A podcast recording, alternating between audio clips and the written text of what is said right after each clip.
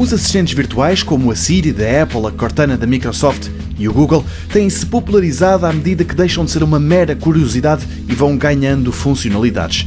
Entender português ainda é uma miragem, mas não deixa de ser útil falar, mesmo que numa língua estrangeira, com o telemóvel e receber em troca informações úteis, do tipo se chove esta semana ou não.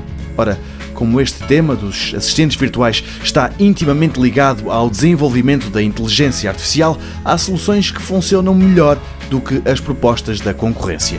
Uma das mais bem cotadas é a Alexa da Amazon, que, pelos vistos, serve para muito mais do que apenas fazer compras online ou lembrar que é preciso encomendar mais papel higiênico.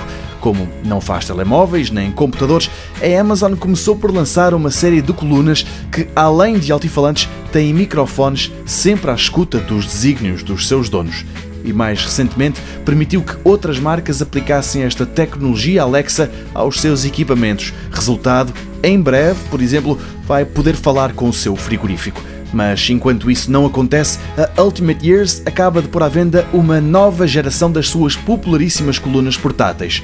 Depois das Boom, estão aí as Blast e Mega Blast com inteligência artificial Alexa da Amazon tem ligação Wi-Fi e Bluetooth e para quem está mais interessado em ouvir música, tem uma boa linhagem em termos de qualidade de som.